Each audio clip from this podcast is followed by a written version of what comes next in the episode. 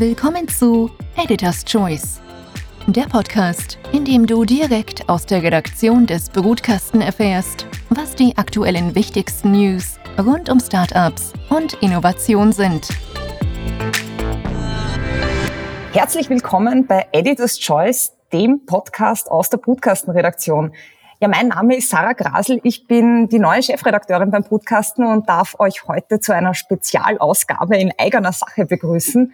Mein Gast ist Dejan Jovicevic, unser Co-Founder und CEO. Dejan wir sprechen heute über die Medienzukunft und wie der Brutkasten als Medienhaus tickt und arbeitet. Hey, schön, dass du dabei bist. Sarah, danke für die Einladung. Es ist natürlich eine große Ehre, da bei euch in eurem Format einmal zu Gast zu sein. Danke vielmals. Dejan, du hast ja aus einem der größten Medienhäuser Österreichs heraus ein eigenes Medienhaus aufgebaut, sozusagen.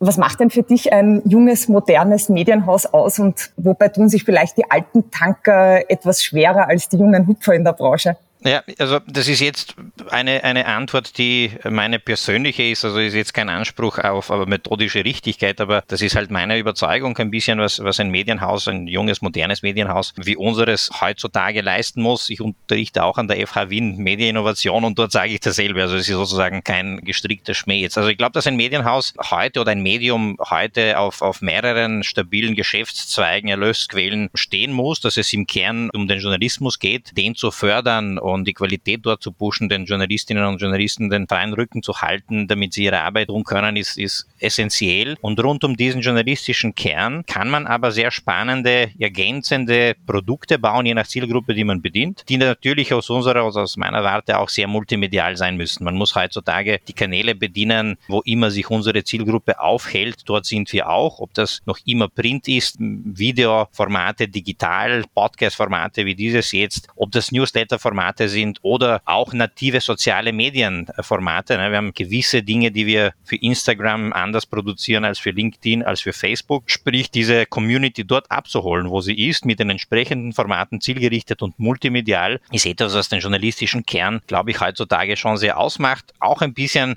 eine gewisse Agilität in der DNA mit sich zu bringen, schnell neue Trends einmal auszuprobieren und dann zu verwerfen, wenn sie nicht funktionieren. Und wahrscheinlich ist die große Überschrift für uns, oder das war auch so die Genese vom Brot, Brutkasten von einem, wenn ich jetzt an die, an die Gründungszeit denke, in 2014, damals habe ich noch geglaubt, es geht nur um den Content und alles andere ist jetzt sekundär. Heute ist für mich genauso wichtig oder für uns alle, einen guten qualitativen Content zu haben, die beste Branchenberichterstattung im deutschsprachigen Raum, aber genauso die beste Produkte, die wir mit den technologischen Möglichkeiten rund um diesen Content bauen. Das heißt sowohl das Inhaltliche als auch sozusagen die technologiegetriebene produkttechnische bis hin zu, was unser jetzt nächster Schritt sein wird, im Sinne einer Plattform zu denken, nämlich nicht nur vom Begriff her und Vernetzung, sondern auch technologisch, sozusagen auch in der Vernetzung der Daten. Das ist, glaube ich, das, was ein bisschen so in unserer Wahrnehmung ein Medienhaus heute ausmacht. Ich finde das ja total spannend, dass äh, ein junges Medienhaus wie der Podcasten nicht rein digital aufgestellt ist, sondern auch ein Printmagazin herausbringt. Warum ist das ein Format, das für dich äh, nach wie vor sehr wichtig ist und relevant ist? Also da bin ich sehr pragmatisch, ganz einfach deswegen, weil es noch sehr gefragt wird. Also wir haben extrem gute Resonanz. Ähm, es hat eine Berechtigung. Special Interest Magazine äh, haben eher ähm, Wachstumszahlen vorzuweisen, trotz aller ähm, Print ist tot-Rufe. Also das kann man nicht so pauschalisieren und Print ist bei weitem nicht tot. Und solange es dort eine, eine Zielgruppe gibt, die sich darauf freut, dass wir dieses schon sehr aufwendige Produkt ähm, auf den Markt bringen, werden wir das machen. Es gibt sowohl die Leserinnen und Leser, die sich da, darauf freuen, als auch die Kunden, die sich darauf freuen, hier ein, ein wirklich perfektes Umfeld zu haben, um ihre Messages äh, zu positionieren. Das liegt dann in sehr vielen Coworking Spaces, Gründerzentren, äh, Firmen, Startups, ähm, beziehungsweise auch der Presse am Sonntag beigelegt, quer durch Österreich. Und das ist ein ganz ein wichtiges Produkt. Ich halte wenig davon, dogmatisch zu werden und sagen, wir sind nur digital oder nur das. Wir sind einfach dort, wo die Zielgruppe ist. Und die Zielgruppe ist noch immer auch empfänglich für Print und will das und freut sich drauf. Und solange das der Fall ist, werden wir das machen. Und wenn wir sehen, das interessiert niemanden mehr und das braucht niemand mehr, werden wir es nicht machen. Das ist ganz einfach. Ich hoffe, dass dieser Moment nicht bald kommt. Ich bin auch eine große Magazinleserin und, und glaube ja, dass Fachmagazine noch eine große Zukunft haben. Insofern es hat mir jemand mal gesagt, es hat mir jemand mal gesagt, so solange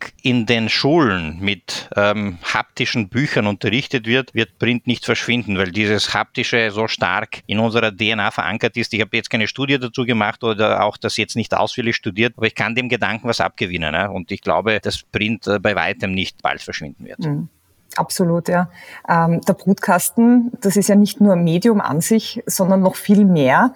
Welche anderen Bereiche hat denn dein Medienhaus, äh, zum Beispiel Events, oder? Bei uns spielen die Events eine wichtige Rolle. Ich habe das aber auch für in vielen anderen Medienhäusern gesehen. Ähm, wenn man sich die Zeit aus Deutschland anschaut oder die Presse aus Österreich, spielen die Events eine ganz wesentliche Rolle. Es geht schlussendlich darum, die Communities 360 Grad zu bespielen, sich zu überlegen, wer ist meine Zielgruppe und diese Zielgruppe mit den Produkten einfach allumfassend zu, zu bespielen. Das ist einerseits natürlich unser quasi bahnbrechender, wirklich relevanter Journalismus im Kern Kern, das ihr verantwortet. Aber rundherum geht es natürlich um ergänzende Services. Ne? Wieso würden wir nicht jemanden einladen zu einem Hintergrundgespräch oder zu einem unserer Events, wo es um die Vernetzung geht? Oder wieso würde jemand nicht, weil es thematisch sehr gut in, unser, in unsere Community oder in unser Umfeld hineinpasst, einen Job bei uns suchen oder finden oder einen Investor? Sprich, das sind alles potenzielle Produkte, die man bauen kann für die Community, äh, ergänzend rund um diese journalistische Kern. Das heißt, ich glaube, die oberste Prämisse ist 360 Grad rund um die Communities und die kann es es durchaus mehrere geben. Wir haben gestartet quasi als eine Community und haben mittlerweile ähm, gemeinsam auch den, den Weg eingeleitet, das zu vertikalisieren. Da gibt es plötzlich eine Community, die sich sehr stark rund um das Thema Broadcasten Finance wiederfindet, die dort aktiv ist. Ja, auch, und für die Community müssen wir gesondert denken, dort einen eigenen Newsletter, eine eigene Vernetzungsmöglichkeit für die Community schaffen, weil sie sich dort inhaltlich austauschen möchte. Genauso im Bereich Broadcasten Earth, wo es um Klimawandel, um Sustainability, Nachhaltigkeit geht und den äh, Impact der Technologie Innovation in dem Bereich, wo eine Broadcastenwirtschaft, wo wir mehr den Mittelstand miteinander vernetzen wollen. Das heißt, es muss alles ein, ein großes Ganze sein. Na, wie, wie wir das gern sagen, wir gestalten die Zukunft und wollen die Wirtschaft erlebbar machen. Aber innerhalb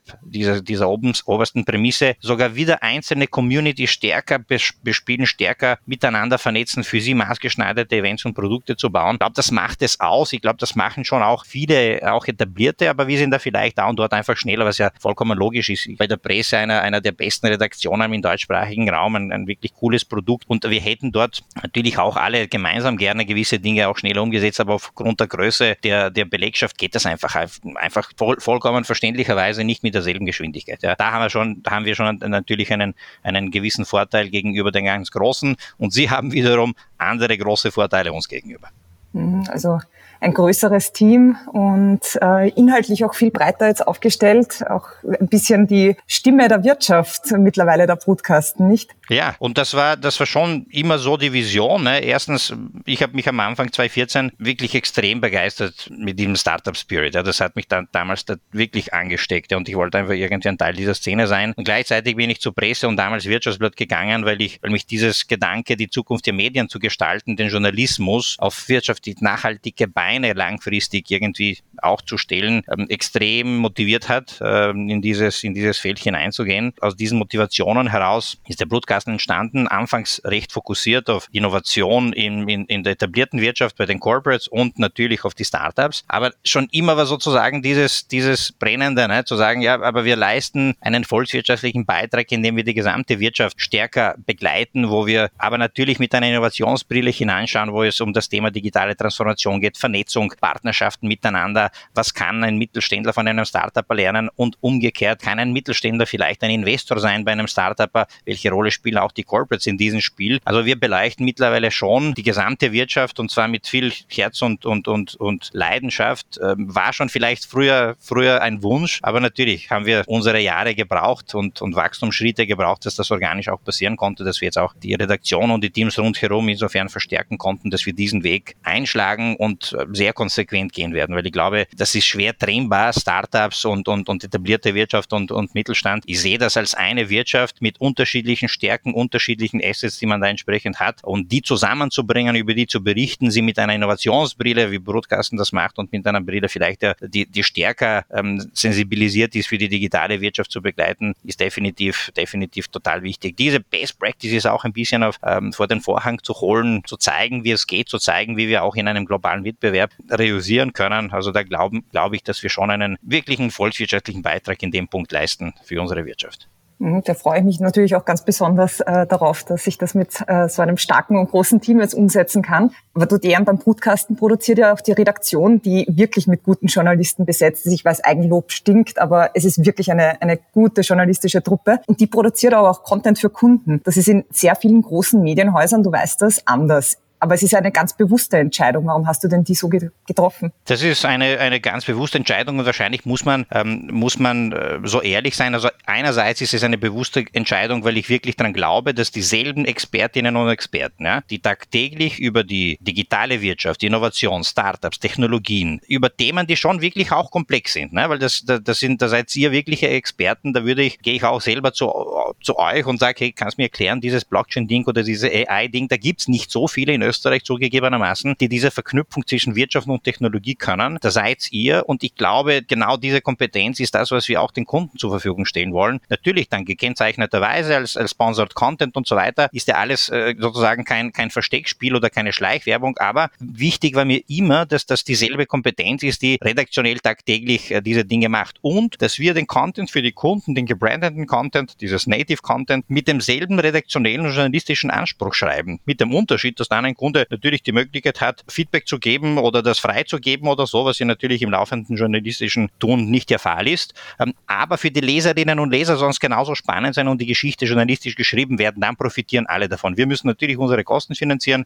Die Kunden haben eine sehr smarte äh, Positionierung, die gelesen wird und die Leser haben spannenden Content. Wenn man das so macht, dann hat man diese Win-Win-Win-Situation. Und deswegen war das eine wichtige strategische Entscheidung. Ob das auch mit den Ressourcen zusammenhängt, weil wir uns einfach jetzt nicht eine Parallelredaktion leisten können, weiß ich nicht. Glaube tatsächlich nicht. Ich würde jetzt auch sagen, hätten wir sozusagen Millionenberge hinter uns, würde ich es noch immer so machen wollen, dass das aus dem Kern der Redaktion kommt, weil dort die Kompetenz einfach für diese Themen liegt. Und wir sehen immer bei den Themen, die wir auch bespielen, dass es da schon eine gewisse Expertise braucht um, rund um das Thema digitale Wirtschaft. Da seid ihr die Experten und diese Expertise wollen wir natürlich auch den Kunden zur Verfügung stellen.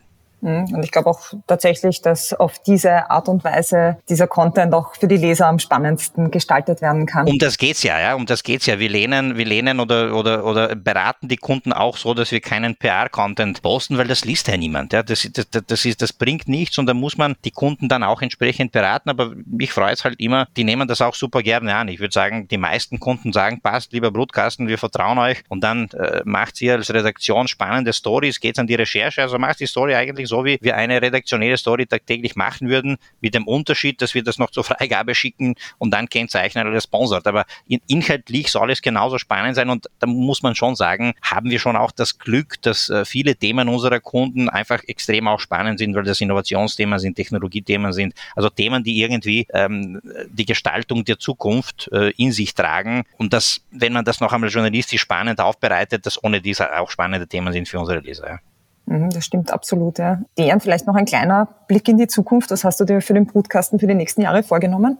Also ich glaube, wir bleiben jetzt stark auf diesen Wachstumskurs. Wir haben natürlich auch unsere Wachstumsschwierigkeiten. Du bist ja, Sarah, auch selber quasi eine der Keyplayerinnen in unserem Team und in unserem Management, kriegst das ja live mit. Ne? Also wenn man das Team von 20 auf 40 mal aufstockt, hat man ja selber auch ein paar To-Dos nach innen zu erledigen. Plötzlich ähm, fallen da und dort Begriffe wie Silo und äh, da haben wir genauso mit diesen Wachstumsthemen uns zu beschäftigen nach innen. Nach außen werden wir diese Vertikalisierungsstrategie weiter äh, in die Umsetzung bringen. Da haben wir jetzt die, die, die Blöcke eingeschlagen und müssen jetzt einfach da dranbleiben, sicherlich die nächsten Jahre unsere sechs Verticals ordentlich auszubauen, Communities rundherum aufzubauen. Äh, das Multimediale wird immer, immer weiter ausgebaut. Wir arbeiten an oder haben eigentlich fertig konzipierte neue Videoformate, dass wir dort noch einmal viel formatierter werden, haben auch eine erste TV-Sendung, die fertig ist und die dann äh, bald umgesetzt wird, werden im Bereich Podcast, Newsletter und so weiter unsere Produkte laufend weiterentwickeln, ähm, werden in Deutschland Gas geben mit unserem Titel Venture Capital Magazin und Starting Up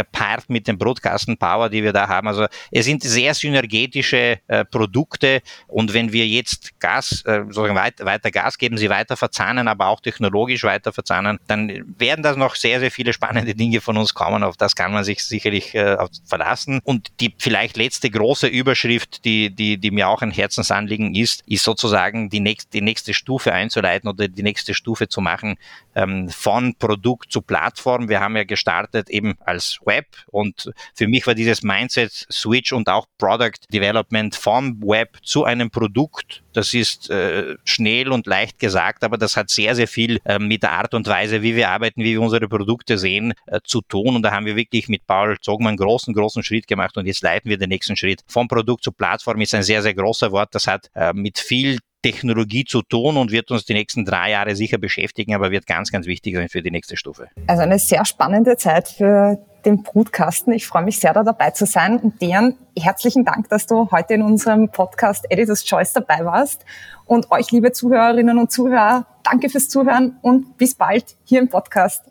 Danke, Sarah, für die Einladung. Das war Editor's Choice, der Podcast aus der Redaktion des Brutkasten. Wenn es euch gefallen hat, dann schickt uns Feedback, bewertet und abonniert uns. Danke fürs Zuhören und bis nächste Woche. Euer Brutkastenteam. team